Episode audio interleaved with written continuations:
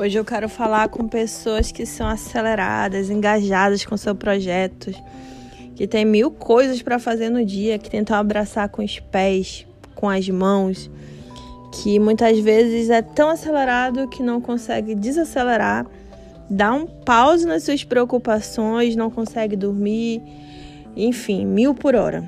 Eu quero falar comigo então, né? Porque eu sou um pouco assim. A diferença é que eu aprendi a lidar com essas questões. Sempre fui uma pessoa muito acelerada, com mil projetos, mil coisas para fazer, mas calma. Às vezes a gente precisa se desconectar. E quando eu falo se desconectar, não é de rede social, viu? Não é. É do teu trabalho, do teu estresse do dia a dia, é da mente cansada do trabalho e do dia, das preocupações, de mil coisas para resolver. É entender que você é só um e não mil. E isso é um pouco complicado, né? Porque muita gente não consegue entender como é que faz isso. Só que você também tem que entender que se você não desacelera, se você não para, se você não tem intenção para descansar, o teu corpo vai acabar te parando e você vai acabar desacelerando na marra, como a gente fala aqui na nossa região, né? Onde eu moro. Eu sou Sara, sou psicóloga.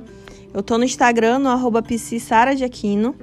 E é esse papo que eu quero levar com você agora.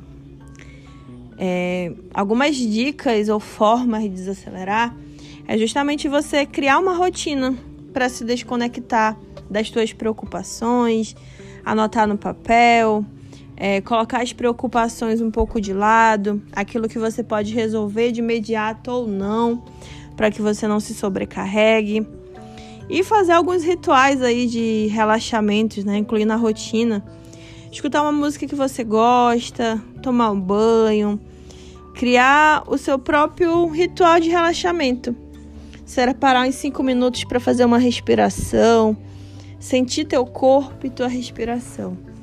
É, o problema é que quando a gente pensa em descanso, intencionalmente a gente pensa em praia, não digo por mim, né? Em praia, em um lugar mais calmo, em viajar. E na verdade, o correto não é nem esse, o descanso verdadeiro, né? Digo nem correto.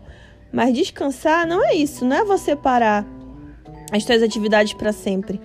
Ou deixar realmente de fazer literalmente nada, nada, nada. Embora incluir vários nadas no seu momento de lazer seja super importante. Mas eu sei como que é a vida do adulto e muitas vezes não tem esse tempo para tirar momentos longos de pausas, embora também seja necessário. E aí a gente inclui na nossa rotina coisas simples que muitas vezes a gente poderia estar tá, sim colocando em prática, mas não coloca. Por exemplo, vamos lá para a prática, né? É, tomar na hora de almoçar e perceber que você está almoçando. É, quando você for beber uma água, perceber que você está bebendo uma água. Quando chegar em casa do trabalho e for tomar um banho, se perceber tomando banho. Então, são essas pequenas coisas que ajudam a gente desacelerar do nosso, durante o nosso dia a dia. E descansar também sem culpa, né? Intencionalmente descansar é você entender também que quando você for tirar um momento de descanso, aquele momento é necessário sim para você.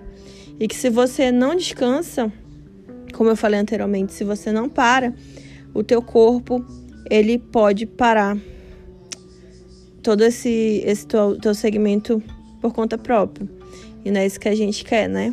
Gente que tem muito projeto na cabeça, que tem muita coisa para fazer, geralmente não está no nosso plano parar. Mas se não estiver, a gente acaba parando sem intenção nenhuma. Quando na verdade, intencionalmente, a gente tem que procurar sim parar e descansar para poder voltar e ser mais produtivo. E aí tem a cobrança, né? Ah, não estou sendo produtivo, estou perdendo tempo. Não. Você está cuidando do seu corpo, da sua mente, para que ela acorde e venha depois com muito mais criatividade e rentabilidade. Não sei se deu para entender o recado, mas é isso, espero que sim. E se você quiser me acompanhar, me segue lá no Instagram, no arroba que eu abordo um pouco sobre ansiedade e várias coisas da vida real que acontecem na vida de um ansioso, tá bom? É isso. Valeu!